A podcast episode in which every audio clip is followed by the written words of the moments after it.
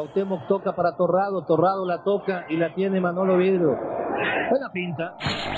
Llega Cés, aparece de nuevo Navas que se desfonda, entrega el balón para Fernando Torres, prepara el centro, la pide Iniesta, el rechace. La bajetó, le quedó largo, pifió. Messi la tiene, Messi, Messi, Messi. El genio del fútbol mundial. Y es el tercero tocar para Borruchaga siempre Maradona. Genio, genio, genio, ta, ta, ta, ta, ta, ta, ta. ¡Y gol! ¡Y gol! Esto no es parte de tu imaginación. Estás en Desde la Banca. Comenzamos. Señoras y señores, sean bienvenidos a su podcast deportivo, cultural, divertido, desde la banca, episodio número 6. Los saludo con mucho gusto. Yo soy José Luis Monroy Huizo y hoy, como cada jueves, estoy muy contento porque me acompañan Alex Fernández y Tillo Castillo. ¿Cómo están?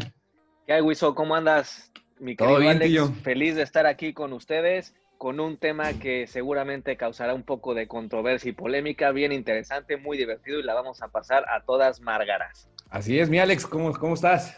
¿Qué pasó, mi Sotillo? Todo muy bien, ya después de haber eh, comido cantidades industriales de pozole, pambazos y, y hartas tostadas. La verdad es que muy contento y ya eh, preparado para darle a este tema que está muy fregón, el pasado y el presente del fútbol. Así es, vamos a estar hablando justo eso, el pasado, el presente, jugadores favoritos de cada quien.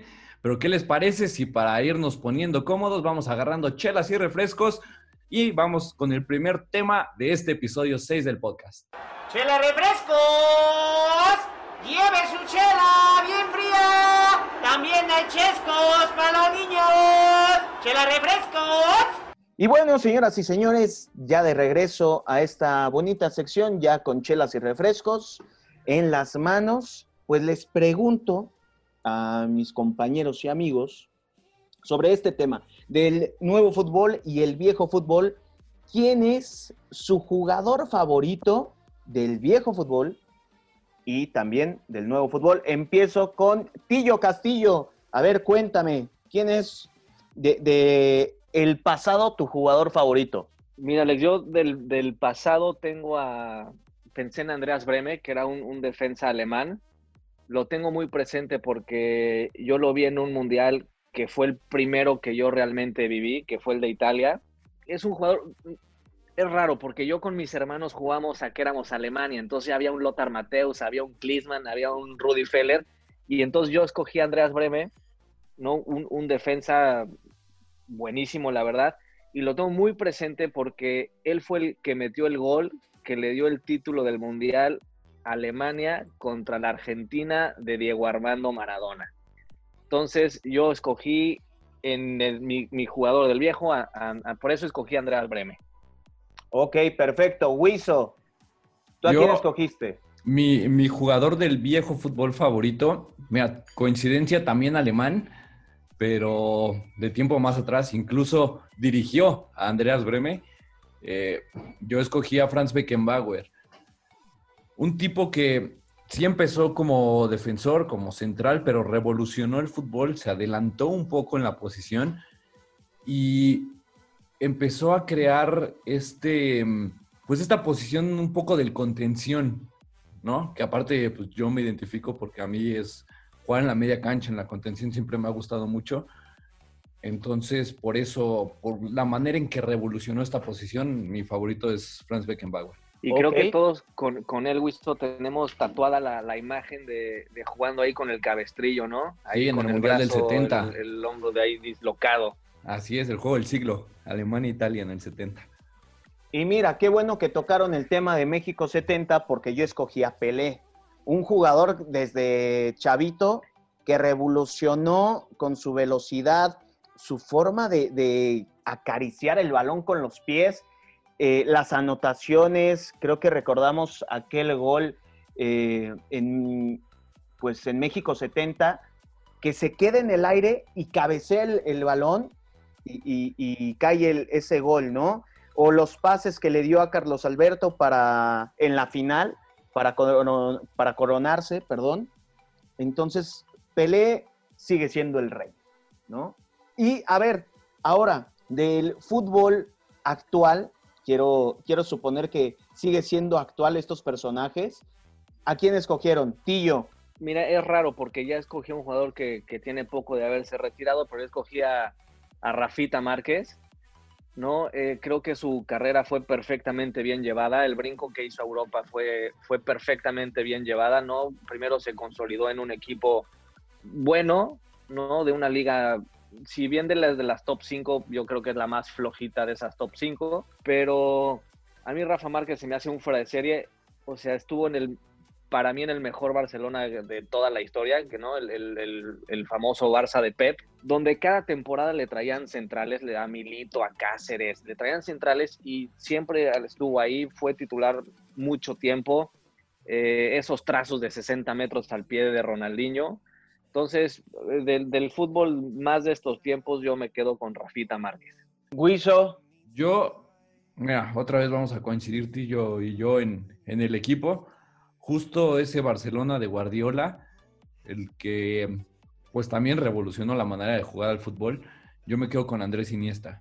Era un tipo, era un cerebro, sin ser el jugador más fuerte ni el mejor dotado físicamente, era un tipo muy fuerte, de esos que te pone el balón en donde quiere, donde, ahora sí que donde pone la mira, pone la bala. Eh, junto con Xavi, con Busquets, con Messi, hicieron un equipo de, época, pero yo creo que sin Iniesta y también sin Xavi no lo puedo descartar, el Barcelona no hubiera sido lo que, lo que llegó a ser en algún momento. Sí, totalmente, yo de acuerdo contigo, este Wiso. Aparte, no había cómo le quitaras el balón a, a, Iniesta, ¿no? O sea, no, no había cómo. Y bueno, también le dio el, título del Mundial a España, ¿no? Ahí en los, en los tiempos extras, un golecito ahí de Andrés Iniesta, el Iniestazo de Stanford Bridge. También. Qué, narración esa de, Palomo, ¿no? Pero, pero sí, jugadorazo. Sí, exacto.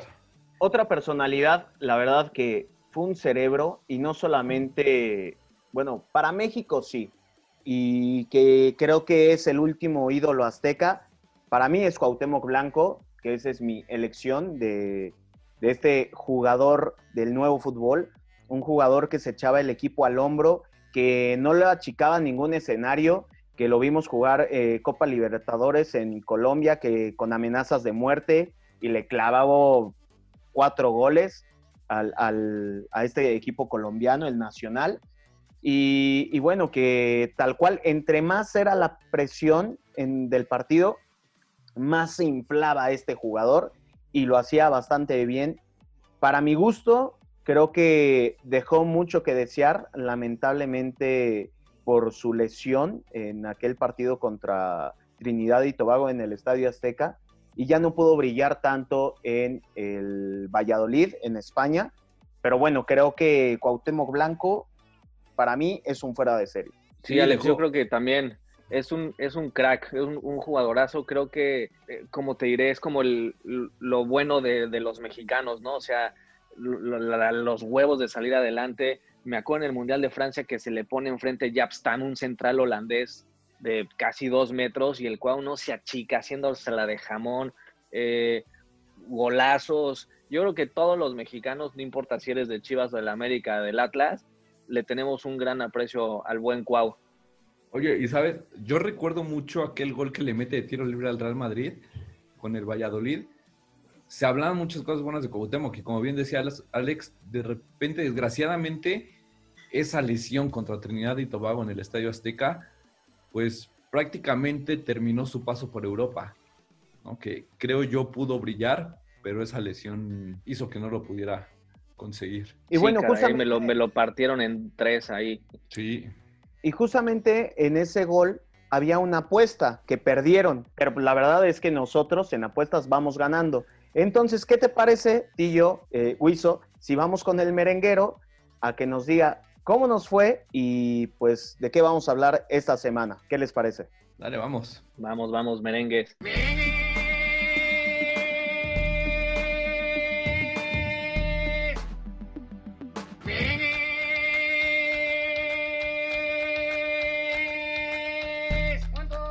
Ahora sí llegó el momento de las apuestas, señoras y señores.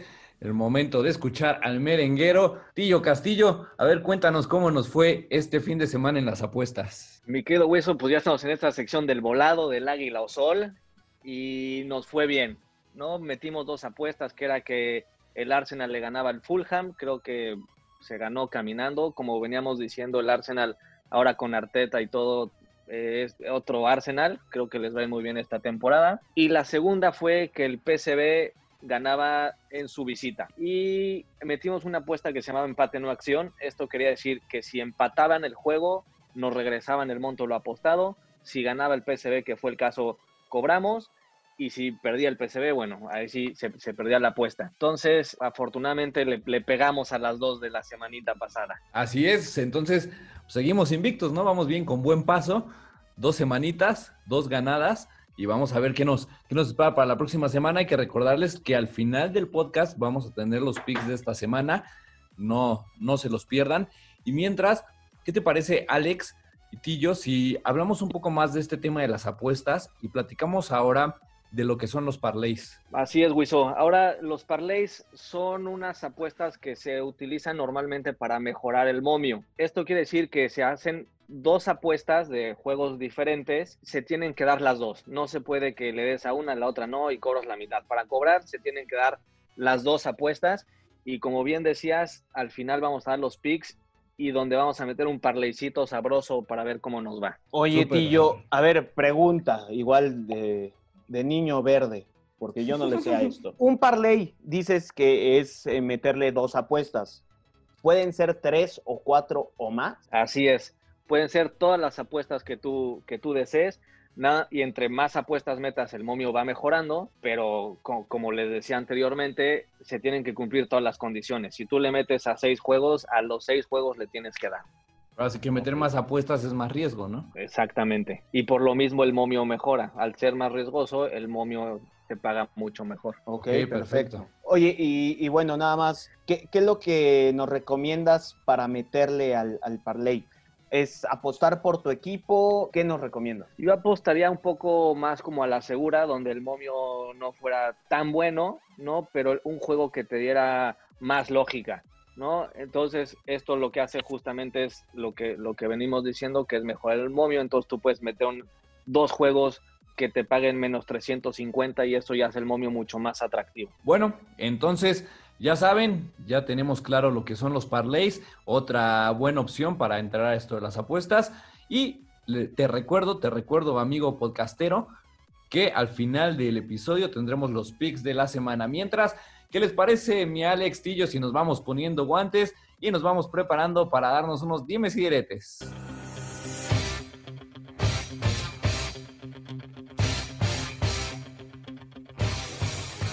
Ay, estos niños ya se están diciendo dimes y diretes.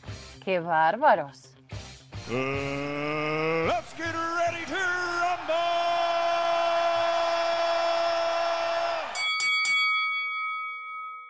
Jóvenes ilustres, pues ya estamos aquí trepados en el ring. Afortunadamente me toca hacer la de referee y que se den sus buenos moquetazos Alex y Wiso. Como les veníamos comentando, vamos a hablar del viejo y nuevo fútbol y yo les pregunto, ¿a partir de cuándo se considera viejo fútbol y nuevo fútbol? Yo creo, Tillo, que empieza más o menos entre el Mundial del 86 y el del 90. Porque no solamente el ritmo del juego, a pesar de que el Mundial del 90, digo, yo, yo no lo viví, pero he visto partidos, he visto muchos videos, todavía era, fue, fue una Copa del Mundo, creo yo, lenta, incluso la final fue muy aburrida, pero ya había situaciones en el campo que revolucionaban, al fútbol de antes, desde el 86, o sea, juegos con más velocidad, a lo mejor un poco más físico, que antes no se veía, se veía mucho más lento, tú la presión de los jugadores no era tanta como, como lo es ahora. Entonces creo yo que fue más o menos entre el 86 y el 90 que se empieza a dar este cambio. Tú, mi querido Alex, ¿a partir de cuándo consideras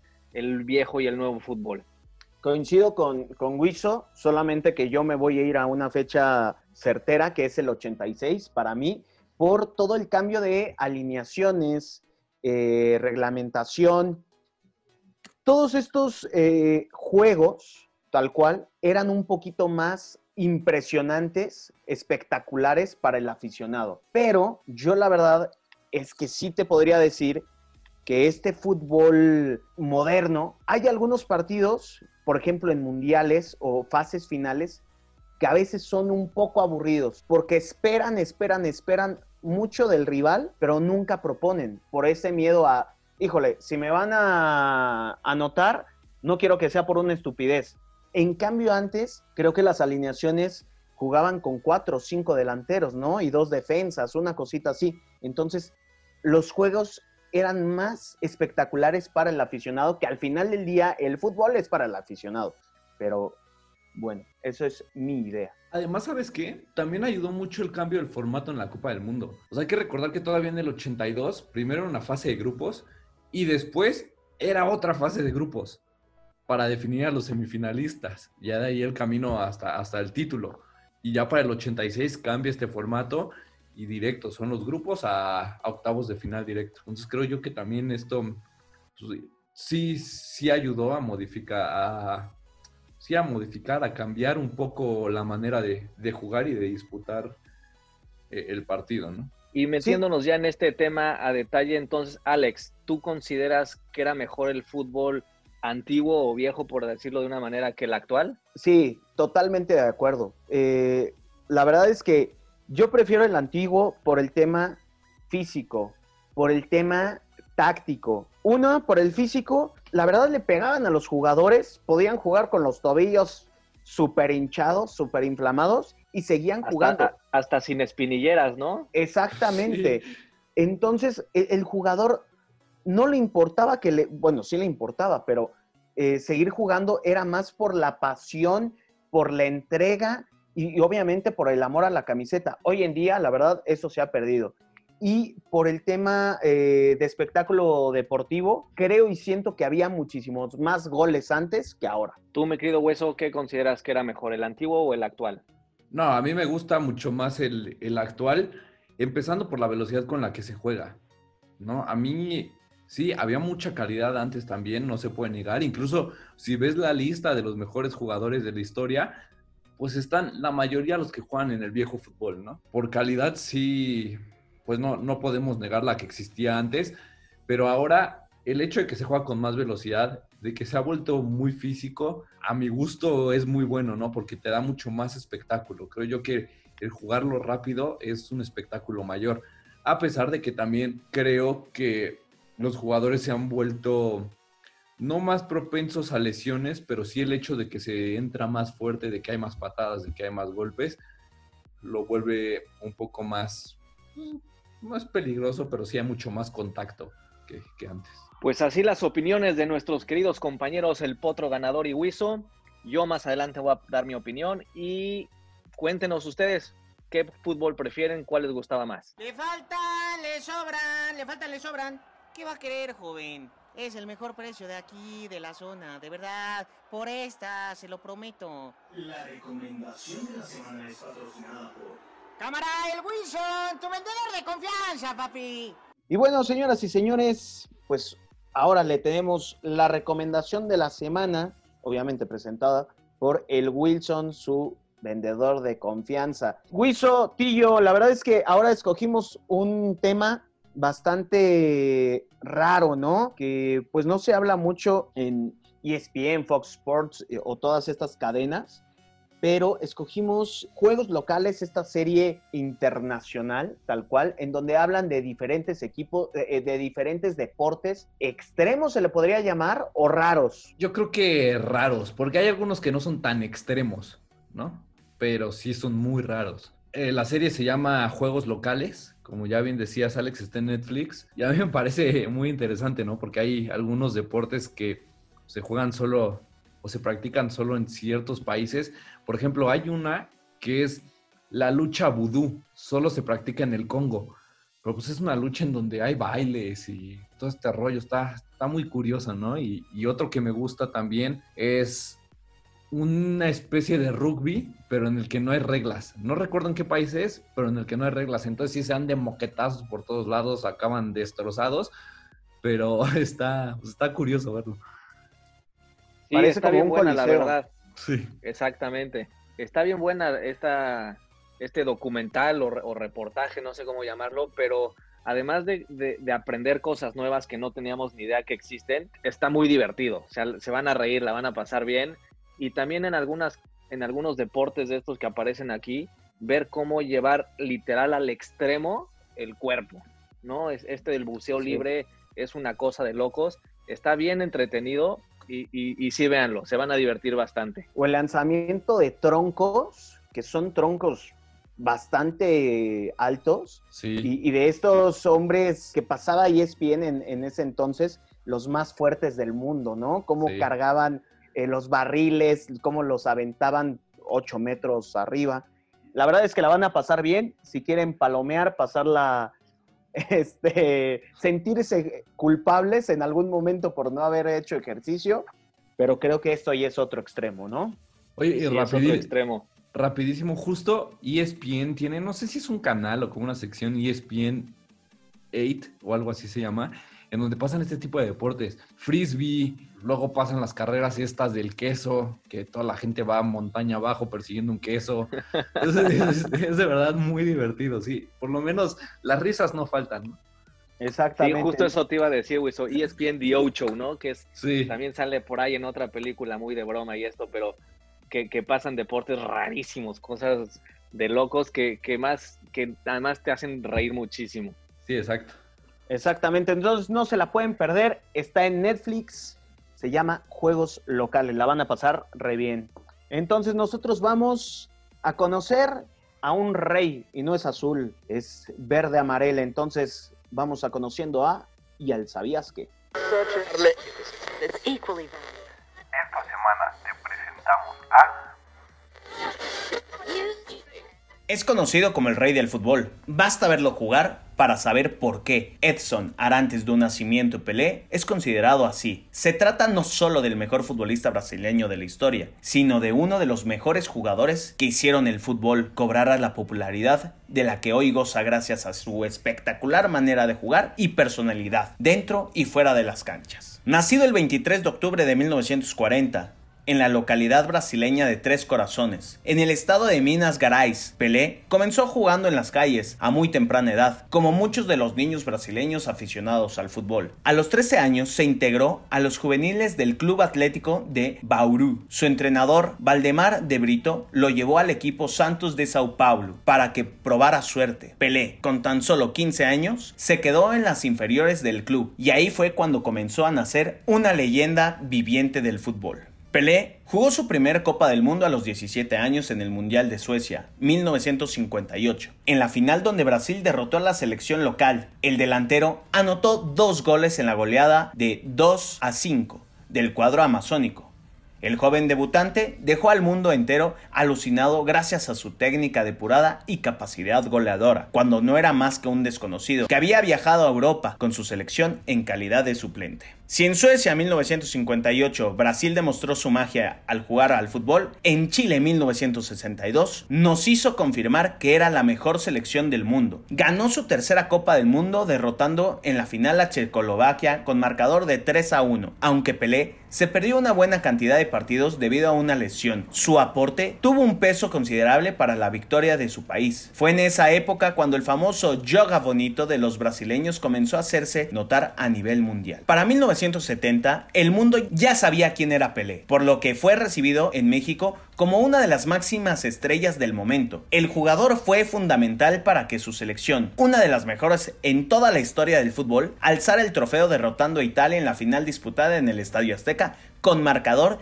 de 4 a 1. Gracias a este tercer título, Brasil se adjudicó de manera permanente con la Copa Jules Rimet, que se le daba en aquel entonces al equipo campeón del mundo. Pelé ofrecía recitales y cátedras de fútbol en cualquier campo en el que se presentara, ya fuera con Santos o con la selección brasileña.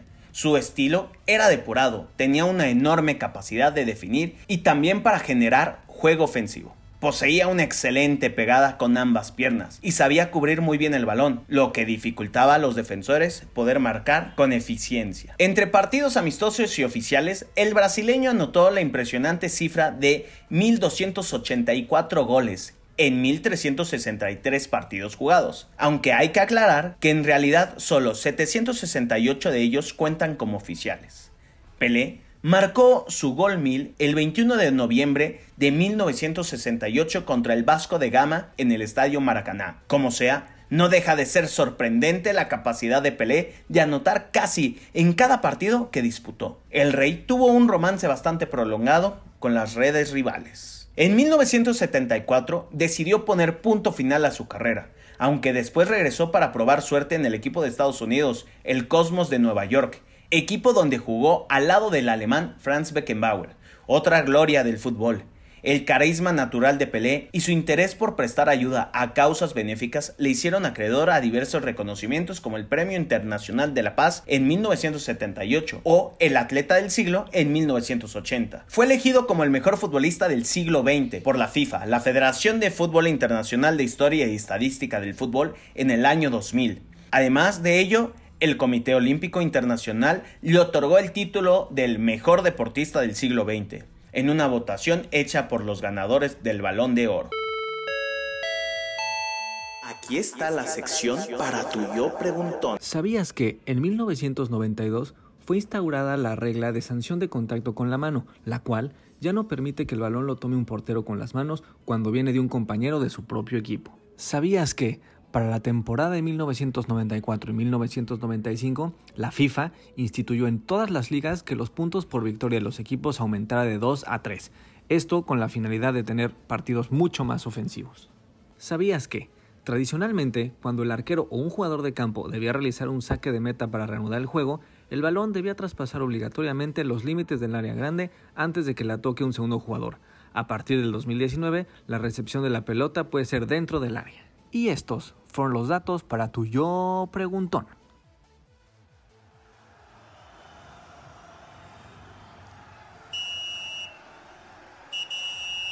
Silbatazo, señoras y señores, esto no huele, no huele, apesta tiempo extra. Y ahora sí, querido podcast escucha, como los llama mi querido Alex, y como dijo el perro Bermúdez, nos vamos al tiempo extra. Como siempre, nos encanta estos últimos 15 minutos porque aquí es cuando nos vamos como hilo de media a hablar de lo que más nos gusta.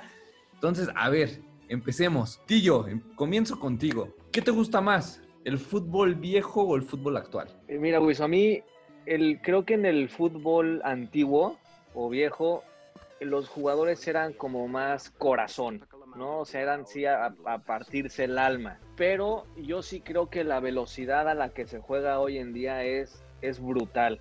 O sea, yo cuando me pongo a ver estos videos de los mundiales, como decías, de España, de México 70, eh, como decías, Wiso, justo la línea esta de Italia 90, eh, los juegos eran mucho más lentos que lo que vemos hoy.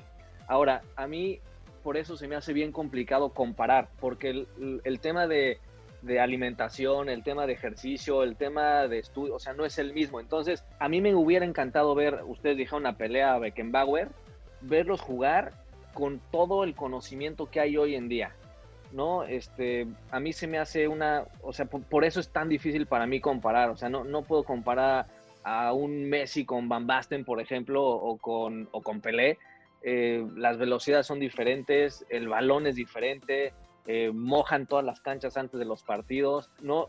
Pero yo, yo, a mí me, sí me gusta el fútbol actual, ese dinamismo y esa velocidad con la que se juega. Entonces, a ver, Alex, con lo que, con lo que dice Tillo, esta comparación que tiene un buen punto, Tillo, ¿no? ¿Cómo, cómo hacerla? si antes los jugadores no tenían la preparación en ningún sentido como la tienen los de ahora, ¿cómo entonces estamos intentando definir al mejor jugador de la historia entre tal vez cuatro tipos? Pelé, Maradona, Messi y Cristiano, cuando dos son de una época del fútbol moderno y dos estaban más hechos y con una preparación del viejo fútbol. Mira, creo que yo me voy por un ejemplo muy, muy sencillo, que es el caso de cuando este Maradona estaba en el, Napoli, que le tocó jugar tal cual como en una granja, o, esa cancha parecía granja, ¿no?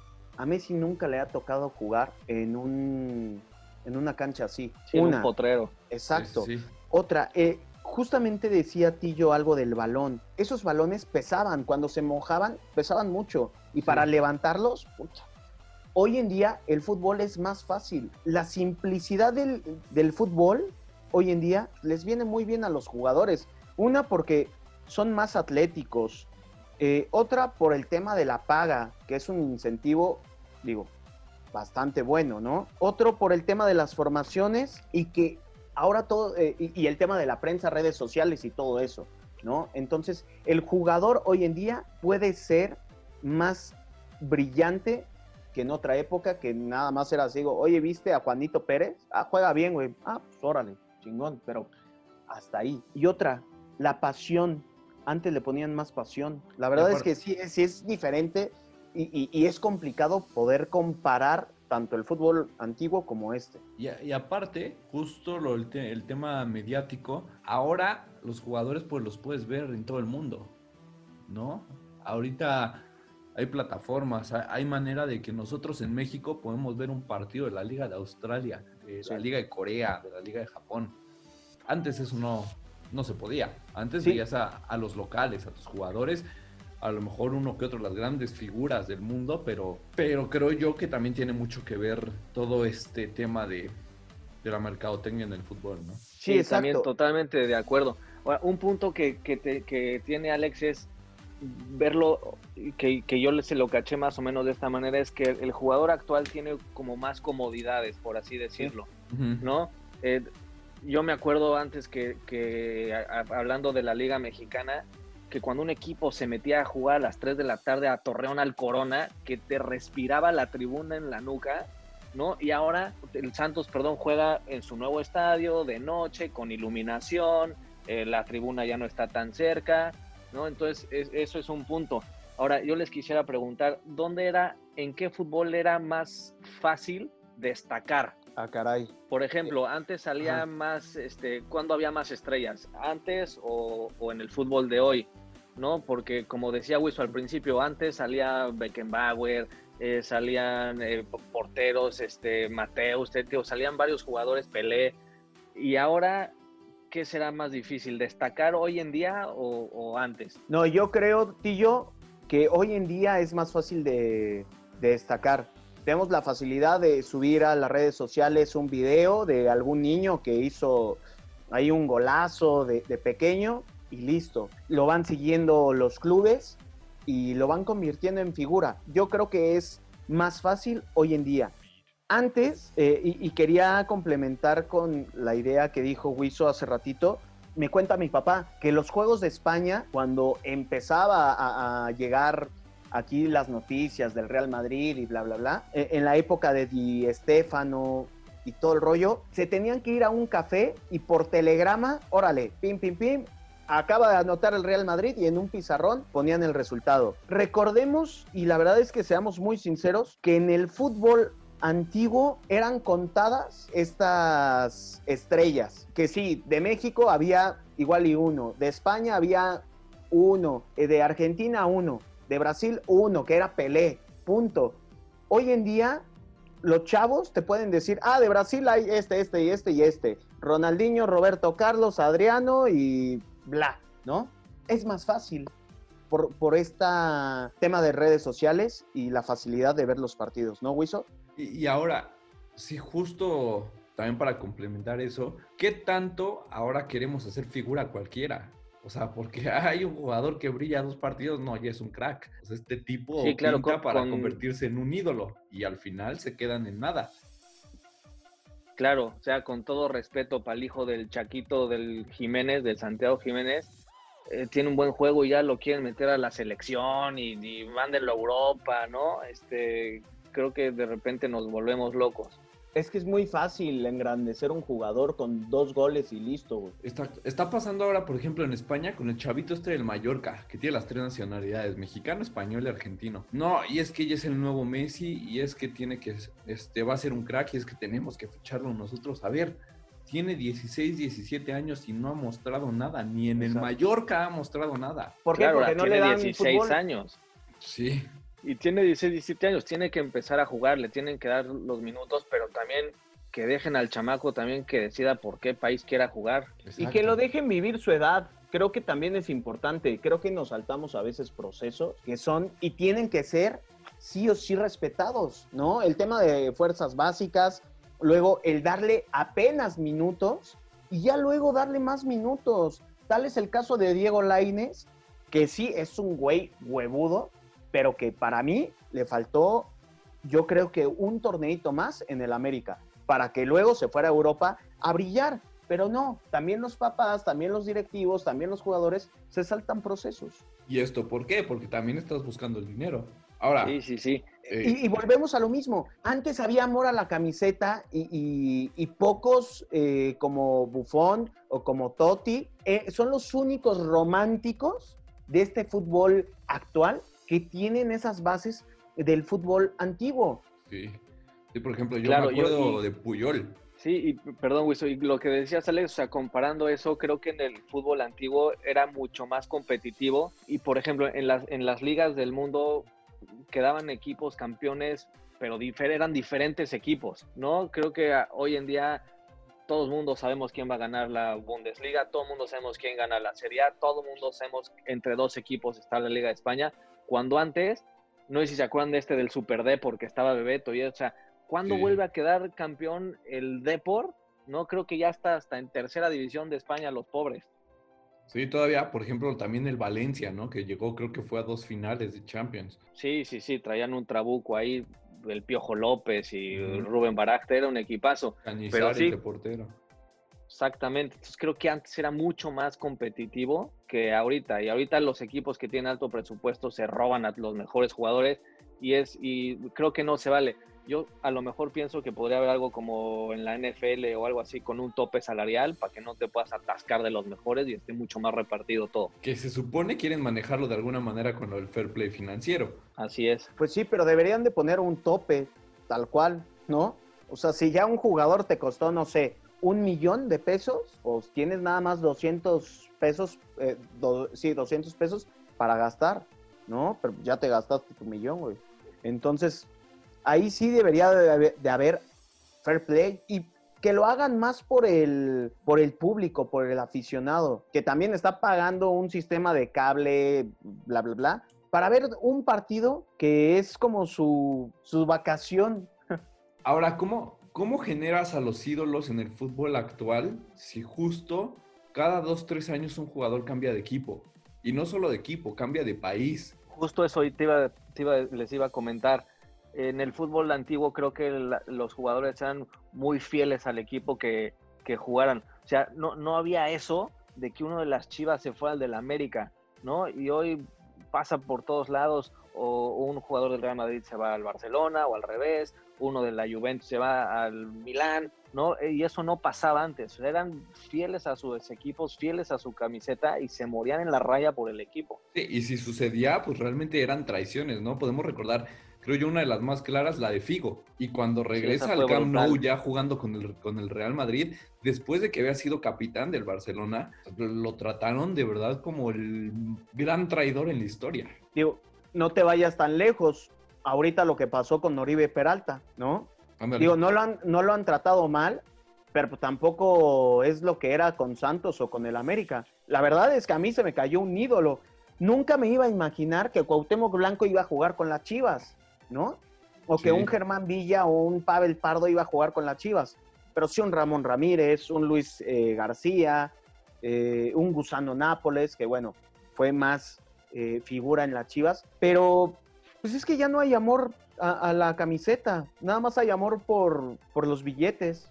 Sí, de acuerdo. Digo, yo no le hago el feo al dinero, ¿va? Pero yo creo que puedes cambiar de novia, puedes cambiar de esposa, pero de equipo en la pinche vida. Sí, y son muy pocos, ¿eh? O sea, yo, yo de rápido así me, me- me pi- pienso en Totti, ¿no? Que toda su vida estuvo en la Roma. Eh, pienso en Zanetti, que todo el tiempo estuvo en el Inter de Milán. Eh, son, son poco Puyol, Puy, Buffon, bueno, se fue un ratito al París, pero la razón bien no la sé. Pero sí, o sea, creo que antes había, eran los, los jugadores eran mucho más fieles a su equipo y no había tanta esta cosa. y creo que lo mismo hacía más competitivo el fútbol de antes. Sí, y a lo mejor puedes cambiar de equipo. Está, por ejemplo, el caso Cristiano, ídolo del Real Madrid, pero no cambió a los dos años. Estuvo nueve, diez años en el club, ¿no? Y se va a otro país, además, ¿no? Seguramente para, para, evitar lo más que se pueda un enfrentamiento con, con el que fue tu equipo. Sí, totalmente de acuerdo. Pero bueno, para ir cerrando esto, ¿qué les parece, Tillo, Alex? Sí, vamos a escuchar los picks de la semana y a ver qué tal nos va. Ojalá que tengamos otra semana de buenos resultados y no recibamos alguna mentada el próximo, en el próximo episodio. Se juegan empates, altas, goles, victorias y todas las apuestas que existan. Pues llegamos al momento de los picks de la semana y ya que hablamos de parlays, les vamos a dejar uno bien sabrosito. En el clásico del fútbol mexicano América Chivas, bajas de 3.5 y para en la Premier League vamos a poner también un juego que está muy sabroso, el Chelsea contra Liverpool, que ambos equipos anotan. Y el pick que va solito es que el Real Madrid le gana a la Real Sociedad en su visita a Anoeta. Pues ahí está, señoras y señores, métanle billuyo, métanle candela, como diría Tillo, métanle sazón a su juego, a su fin de semana y de verdad les va a ir bastante bien porque llevamos una muy buena racha, entonces no se van a arrepentir. Pero bueno, llegamos así al final de este episodio 6, el pasado y el presente del fútbol. Y bueno, señoras y señores, como todos los programas, yo les pregunto con qué se quedan, con qué se van. Tillo. Híjole,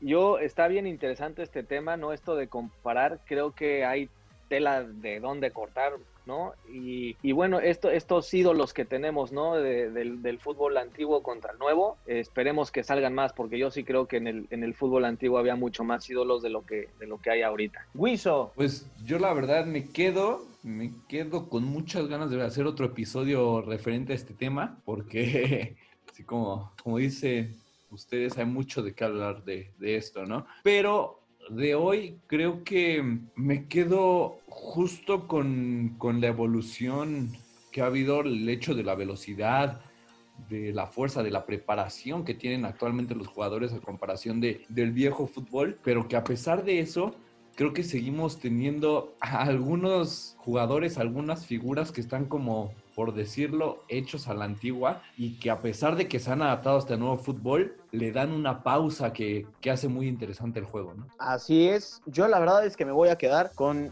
los jugadores que cada uno escogimos en chelas y refrescos, porque cada quien tiene un toque especial, cada quien ha formado parte de la historia del fútbol, tanto antiguo como eh, moderno, que ha sido referente de esta evolución y que la verdad es que es espectacular poder ver en YouTube todos estos momentos, ¿no? Pero bueno, señoras y señores, ahora sí, llegamos al final de este episodio número 6. Espero les hayan gustado, espero que nos manden todos sus comentarios a nuestras redes sociales y que si están apostando, que nos digan cómo van ustedes, si, si han seguido nuestros consejos eh, o bueno, los de El Merenguero, o la verdad les ha valido gorro y han hecho sus apuestas por aparte. En fin, señores, cuídense mucho, les mando un abrazo y espero sigan con nosotros el lunes en la zona mixta. Saludos, que estén muy bien.